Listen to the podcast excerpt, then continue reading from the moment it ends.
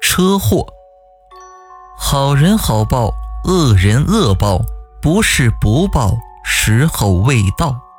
这句话好像流传了几千年了，但是我相信这句话。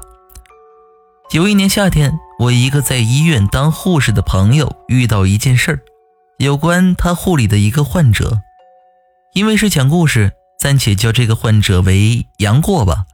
一来是我喜欢看武侠小说，二来是因为他车祸右腿截肢，也算是与杨过有缘。杨过是个做生意的，那天是个星期天上午十点多。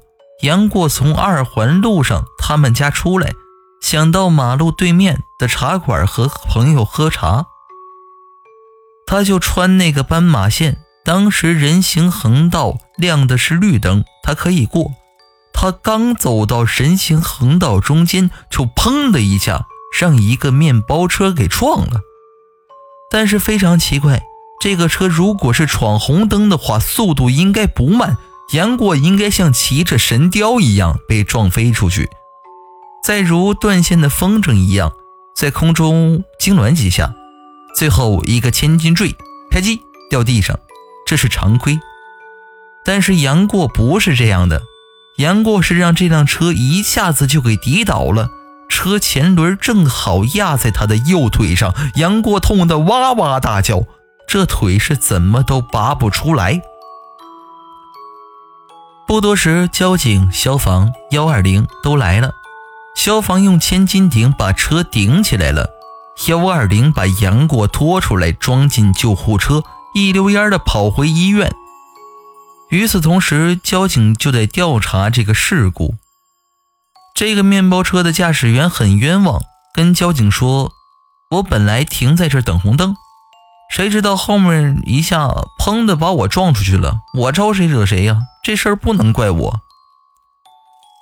这个地方呢有监控，经过调看监控录像啊，交警发现当时这辆面包车确实停在白线外等红灯，但是并没有驾驶员所说的什么车把面包车撞了出去。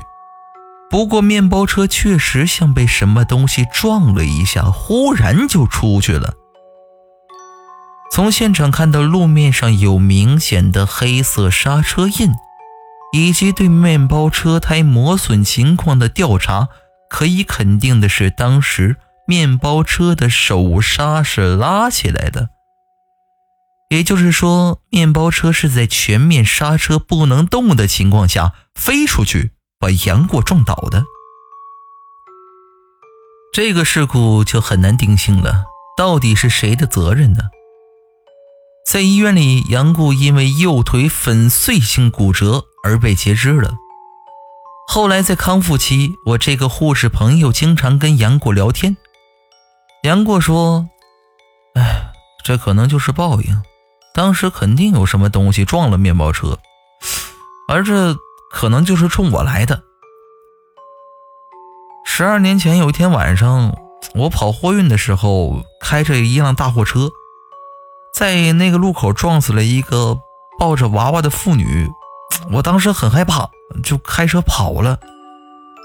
反正我车上的牌照啊是脏的，也看不清，而且那个时候也没有电子眼、天眼什么的东西，逃逸了很难抓到。但是没想到还是遭了报应。天网恢恢，疏而不漏，可能就是这么回事啊。杨过那段时间很黯然，头发都白了不少。听说出院以后。